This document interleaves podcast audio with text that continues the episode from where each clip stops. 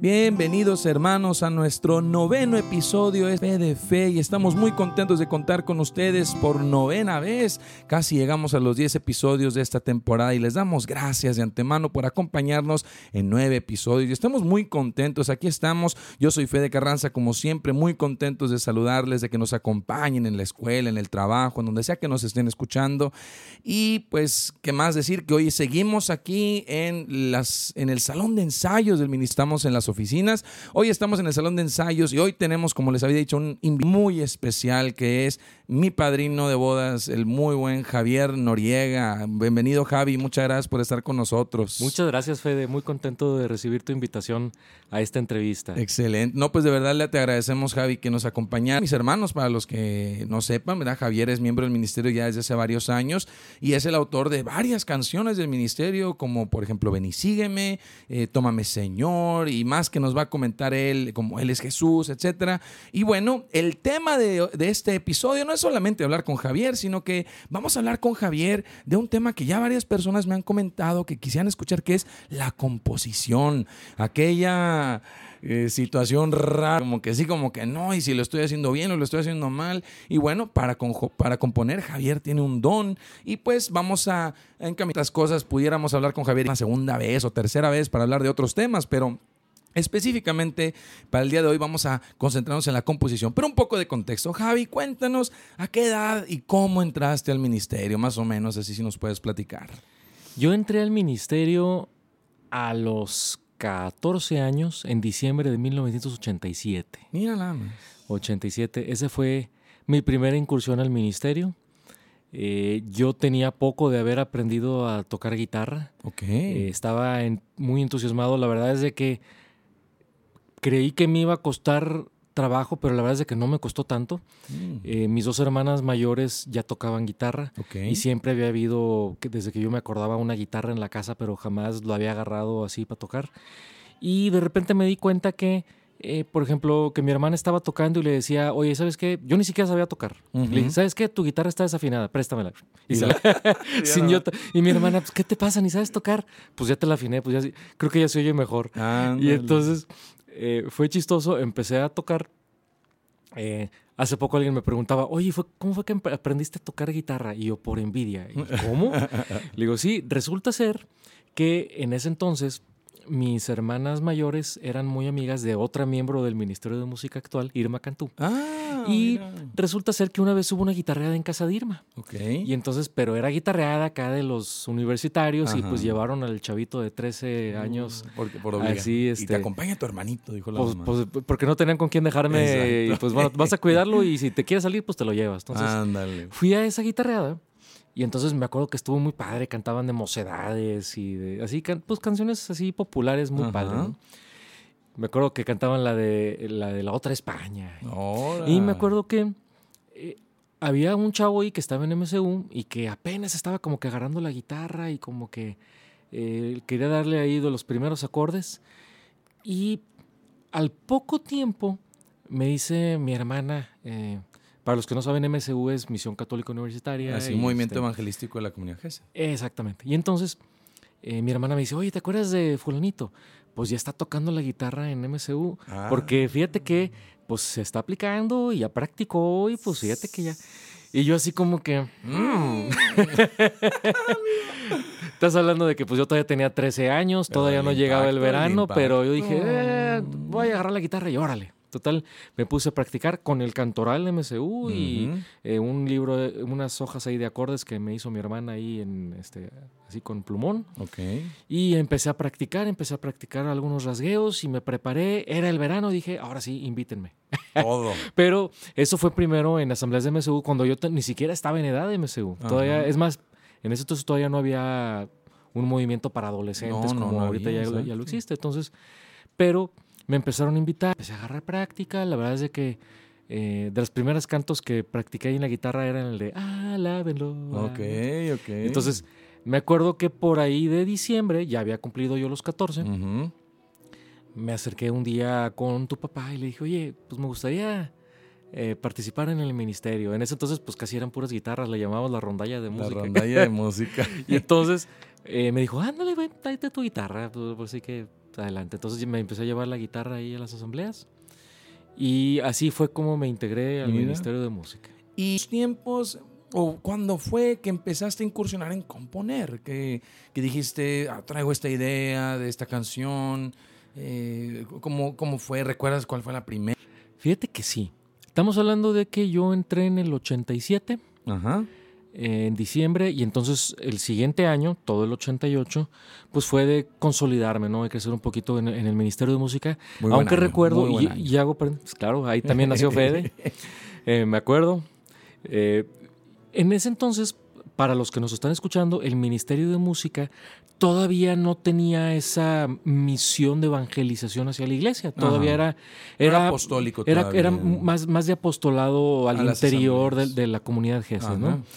Pero eh, siempre se buscaba que, eh, que, el- que, pues, los miembros del ministerio pudieran aportar. Y me acuerdo que durante el año 88, hacia finales del 88, eh, un día en un ensayo, tu papá nos puso de tarea a todos a que lleváramos una composición. Ándale. Y entonces, eh, pues, ahora sí que, pues, así que digan, ah, que me inspiré, fue, pues bueno, hay, hay que llevar de tarea una composición, que hay veces que por encargo y forzándonos un poquito, a veces como salen cosas muy buenas, ¿no? Eh, ¿Y cuál fue ese canto? Esa mi primera composición de alabanza. Alabado seas tú, Señor. alabado seas tu Señor. Alabado seas tú, Señor. Bendito entre las naciones, que te alaben. Himnos y canciones que te alaben con todo el corazón. Yo Es un estaba. salmo, ¿no? Es- No, es, un- nada más ahora sí que es una alabanza. alabanza, ahora sí Ah. que totalmente ¿Se inspirada. grabó? Se grabó, esa debió estar, no me acuerdo si en Venció Jesús o en El Salvador Jesús. Ahorita lo vamos a confirmar porque tenemos la tecnología de nuestro lado. Entonces, en esa primera ocasión, alabado seas tu Señor. Alabado seas tu Señor. Y, y ahí entra también un tema, efectivamente estaba en Venció Jesús, está grabada en Venció Jesús. Ahí entra un tema, inclinándose hacia la- inclinándonos hacia la composición, en donde el ministerio empezó a participar en lo que era el Festival de la Canción Vocacional, organizado por el Seminario de Monterrey. Y sé que esa fue una influencia fuerte en tus composiciones, al menos, eh, como dices tú, obligado a veces eh, como por encargo, ¿no? O con algún propósito. Exacto, con un cierto propósito, porque Sí. tengo entendido que varias composiciones tuyas tenían como esa eh, como injerencia vocacional, ¿no? Es correcto. Por esas fechas, estamos hablando de, de 88, 89. Eh, bueno, te platicaba que mis hermanas mayores también participaban en el Ministerio de Música. Yo Así me es. acuerdo de ellas empezando a participar en los vocacionales eh, con cantos eh, de composición de, por ejemplo, Nora Nelly Rodríguez, el de Tú no eres una isla. O también una de tu papá, la de este El Señor desea que le proclamemos. Si mal no recuerdo, participaron en el mismo festival en el 89. Ok. Eh, y entonces, eh, me acuerdo que desde ese entonces me llamó mucho la atención. Dije, qué padre ocasión de poder evangelizar a través de la música y a lo mejor, eh, pues de algún modo aportar algo, ¿no? Y pues siempre, en ese entonces, pues a lo mejor igual un sentimiento medio infantil, estás hablando que 14, 15 años, Claro, claro. es- estás diciendo de que, oye, ¿qué podemos ofrecer? Y pues bueno, a ver qué resultado tiene, a ver si, a ver Si si, gusta, a ver si pega, a ver si qué pasa. Y fíjate qué curioso que menciones eso, disculpa, o sea, haciendo un paréntesis, porque mi papá, por ejemplo, nos platicaba en su entrevista sobre las composiciones de Teresita que él trataba de desasociarse de esa manera de pensar. Entonces, fíjate cómo el Señor usa todo, o sea, tu mentalidad era como la de, bueno, va a pegar esto porque es un festival y pues la canción se califica, este X, Y, obviamente siempre con la intención de darle gloria al Señor, ¿no? Pero Claro. lo que dices, ¿no? De, de, vamos a ofrecer esto a ver qué, cómo reacciona la gente. Y mi papá, al escribir de Teresita, hace cuenta que no. Él decía, no, no, yo no quiero pensar en si esto va a pegar o no, simplemente voy a transmitir lo que Teresita quiere dar. Y lo llamo nada más a, a la atención de lo curioso, de que el Señor se valga de, de diferentes maneras de pensar para Eh, hacer su obra. Definitivamente. Es que es algo que a lo mejor pudiéramos platicar durante la entrevista. Hay una curva también de madurez. Ah. O sea, estás hablando de que pues había... ta- El que estaba hablando ahorita era un niño de, de 14 a lo mejor años. 14 años recién cumplidos. O, o bueno, ya, ya los 15 años quizá. Eh, y además también eh, un poquito, digamos, a la expectativa, porque pues todavía Gesed como tal no tenía clara esa visión evangelizadora. Ni su fama, ni nada ni, por el ni su fama, nadie ¿no? sabía No, quién era Gesed. eh, realmente no sabíamos hasta dónde podía llegar. Y yo creo que esa madurez eh, a todo a todo mundo nos llega. Igual también esa madurez se empieza a ver en las, en las composiciones. Tienen un- una cierta complejidad.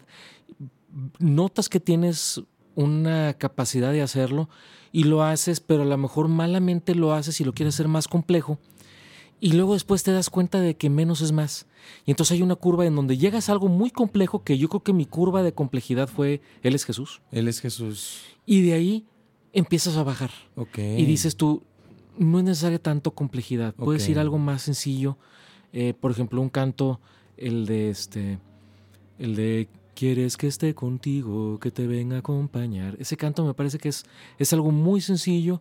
Y yo creo que para mí, como, como compositor, para mí marca un, un, un punto muy especial de madurez. Un antes y un después. Sí. En la historia del compositor eh, hay este, este crecimiento entonces. Muchas personas se imaginan que es de la noche a la mañana, pero tú también tuviste tu proceso. O sea, siempre te ponemos de ejemplo como alguien que nace con un don de composición, pero incluso tú reconoces que habiendo incluso un don, hay una madurez con la que no se nace. O sea, tuviste que ir como escuchando, cambiando, modificando, creciendo en tus maneras de componer. Es correcto, es correcto. Y yo creo que sí puedes notar esa curva. Es esa curva donde, donde empieza, sube de complejidad y de repente ya empieza a bajar. Eh, donde, donde dices tú, oye, ya para transmitir este mensaje este, con, con frases más largas, con menos letra, con menos contenido, este, pero manteniendo la esencia, eh, muchas veces puedes transmitir el, el mensaje de una forma más eficiente. Efectivamente, Eh. efectivamente. Por eso el Señor usaba las parábolas, por ejemplo. Aquí también entrando un poco en, en temas más como técnicos, por así decirlo. ¿Qué influencias tenías tú al momento de componer? Porque todos tenemos influencias, ¿no? y, y lo que escuchas, por ejemplo, ahorita mencionabas mocedades y ese tipo de cosas. Y eso eh, tiene influencia en el Ministerio de Música y en varias de sus composiciones del, del principio. ¿Cuáles eran tus influencias? Fíjate que a mí me, me gusta mucho el tema de la trova. Ok. Entonces, sin duda yo creo que esa fue una influencia fuerte. A lo mejor Silvio Rodríguez, Fernando Delgadillo, eh, Alejandro Filio. Pero yo creo que de mis influencias más fuertes y más que en estilo, mucho fue en cómo poder componer del corazón. Y yo creo que vienen de dos compositores eh, norteamericanos. Uno de ellos eh, católico, John Michael Talbot definitivamente para mí fue eh, una gran influencia. Eh, yo creo que de, los, de las producciones que más, más me impactaron de él fueron The Painter y The Last Supper. Ya luego dedicaremos Mm. un episodio a John Michael Talbot en este Eh. podcast porque hay, hay mucho que hablar de él y de su mucho que influencia en el ministerio. Y, y el otro es, es un hermano no católico, eh, cristiano, Keith Green. Oh, Keith Green. Claro. Sobre todo, hay dos cantos que me marcaron desde muy pequeño. Y les estoy hablando siete, ocho años. Ok. siete años, o- ocho años. Este, el primero, eh, yo que de los primeros cantos, no me acuerdo el nombre, pero una que empezaba, Do you see, do you Sí, see all the people Asleep in the Light. asleep in the light. Eh, Ese canto está tremendo. fue para mí, yo creo que marca mi vocación de evangelizar a través de la música. Eh, y- Yo, yo alguna vez pensé que Dios me dé la gracia de impactar a la gente escuchando un canto mío, así como yo quedé impactado por un canto como ese de Keith Green, que realmente es un canto fuerte. fuerte, Muy de verdades muy duras, que nos mueve y, y nos mueve a la acción. Hay una frase de ese canto, eh, te, te comparto, no sé si te había dicho esto alguna vez, pero ese fue- es uno de los cantos que también me influenció más a mí a evangelizar. Lo, lo escuché de niño y me cambió. Igual. Cuando leí la letra dije, mi vida no puede ser des- igual después de esto, porque hay una frase donde dice, el mundo duerme en la oscuridad, ya que la iglesia no peleará, pues la iglesia duerme en la luz. ¿Y cómo es que están tan muertos si están tan bien alimentados? How can you be so dead when, you've been so well fed? Y a mí católico, uff. A él cristiano, a mí católico, hoy me pegó. Y yo, me yo- dolió. bien, Jesus rose from the dead and you can't even get out of bed. O sea, Jesús ¿Resucitó? resucitó de la muerte y tú no te puedes ni siquiera salir de la cama. Y cañón. Es, es- cañón. esa- ese canto yo creo que es de los que más me ha marcado. Y otro canto también, eh, uno que se llama eh, eh, No Compromise. No compromise. Eh, make my life a prayer, do what you want me to. Es un llamado a decirle, Señor, yo quiero hacer tu voluntad. Exacto. Entonces, es, yo creo que esos dos, esos dos cantantes no solo me influenciaron en mi composición, sino que también me influenciaron en mi misión. Ok.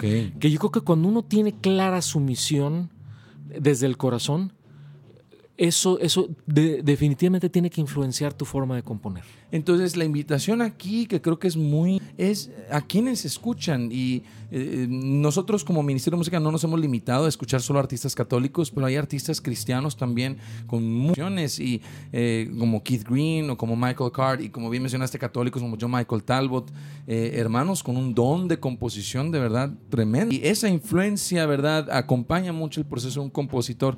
Y ahora más, este en a- un- una situación que ha surgido ahora, Javi, que me llamaba la atención ahorita que entrábamos al salón de ensayos y entraban ciertos de los hermanos que están llegando, es que también ahora te toca asesorar compositores.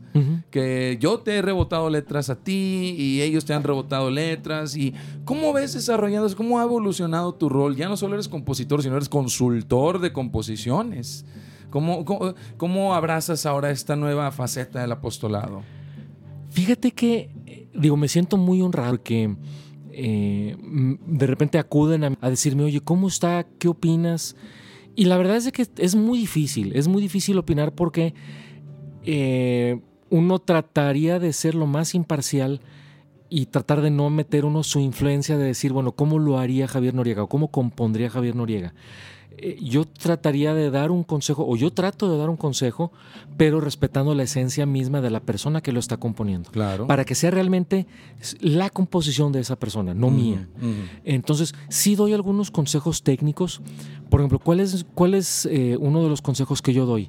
Yo trato de centrarme mucho en las métricas y en las tonadas, porque eso, eso marca la parte de impacto emocional del canto. Ok. Y una vez que tienes esa, ese fraseo o esa me trato de acoplar el tema a, a ese.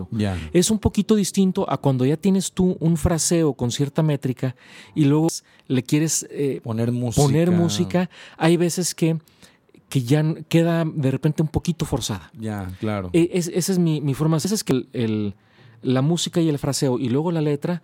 Hay veces que nace primero la letra y luego el fraseo y luego se pueden hacer ciertas acoplaciones. Y hay veces que me ha tocado que nace junto. No sé. Y, ah, y un... Yo creo que sí te vamos a invitar a otro programa para que nos platiques de otros aspectos del ministerio, porque Javi tiene mucho que compartir, porque estamos tocando una dimensión, pero otra dimensión es él como esposo, como padre, y también, ¿verdad? Entonces, era otro para otro programa. Entonces, mi última pregunta, Javi, es para todas las personas que escuchan la música del ministerio y que escuchan este podcast y que tienen esa inquietud de servir al Señor, de cumplir con el llamado de, de la palabra de Dios, de cantar un cántico nuevo, ¿no? Y que ellos sean ese vehículo de cántico nuevo. Eh, ¿Cuáles serían, así si yo te dijera dos o tres, como, no consejos, porque eso tomaría mucho tiempo, pero dos o tres eh, eh, como actitudes que deberían tener cuando se acercan a la composición? ¿Qué, qué les dirías? Mira, cuando te acerques a la composición, este es el espíritu con el que deberías entrar a la composición. Estas dos o tres como ac- actitudes, por así decirlo. Claro que sí. Mira, lo primero es, hay que estar en gracia.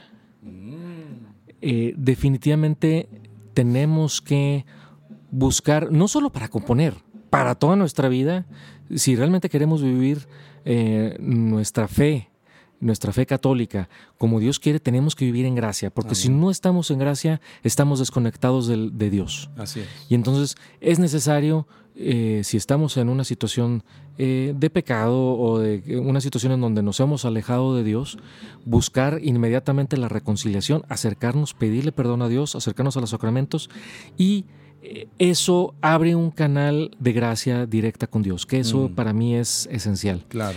Y otra cosa bien importante es al momento de buscar el momento adecuado. Y el momento adecuado me refiero momento, lugar, eh, actitud y que sea un momento de oración.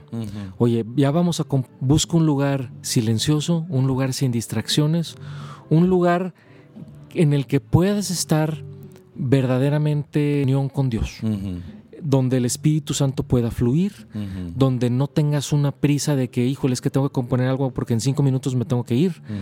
No, yo diría, busca un momento donde estés tranquilo o estés en paz. Claro.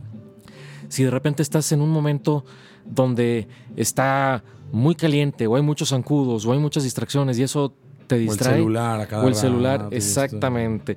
Dices, ¿tú sabes qué? Vamos a hacer eso a un lado, buscar un lugar lo más cómodo posible dentro de las condiciones, pero empezar con una oración y decir, Señor, ¿qué quieres decirnos? ¿Qué me quieres decir a mí? ¿Qué le quieres decir a la gente que va a escuchar este canto en el que vamos a trabajar? ¿Cuál va a ser el, eh, la actitud con la que se va a recibir este canto. ¿Por qué? Porque puede ser un canto de alabanza. Y un canto de alabanza, pues necesariamente va a ser un canto alegre. Claro. Oye, va a ser un canto de reflexión puede ser un canto más tranquilo. Va a ser un canto como este que platicábamos de Keith Green, pues va a ser, puede ser un canto eh, fuerte, un canto que confronte. Eh, a, final de cuentas, tiene que haber esa congruencia, pero esa congruencia nos la va a dar también la forma como nosotros eh, nos acerquemos a componer este canto. Excelente, pues estar en gracia y acercarse en oración y buscar qué es lo que Dios quiere decir a través de nosotros. Pues bueno, Javi, de verdad te agradezco muchísimo este tiempo que nos has dedicado y pues sí te vamos a volver a invitar para que nos sigas platicando de tu experiencia y le damos gracias al Señor por este don que ha puesto en tu corazón. Y bueno, muchísimas gracias a todos ustedes por seguir. Este es nuestro noveno y penúltimo episodio de esta temporada. Eh, nos sigan acompañando en el último episodio, tendremos una gran sorpresa, así que sigan con nosotros en este este su podcast. Muchas gracias. Como siempre, soy Fede Carranza. Y solo con sus amigos, con sus grupos, aquellos que quieran componer, pues pásenle este podcast para que escuchen pues, las palabras de un hermano que ya tiene pues, mucha experiencia en el Señor de este don de composición. Los dejamos. Yo soy Fede Carranza. Esto es Café de Fe. Dios los bendiga.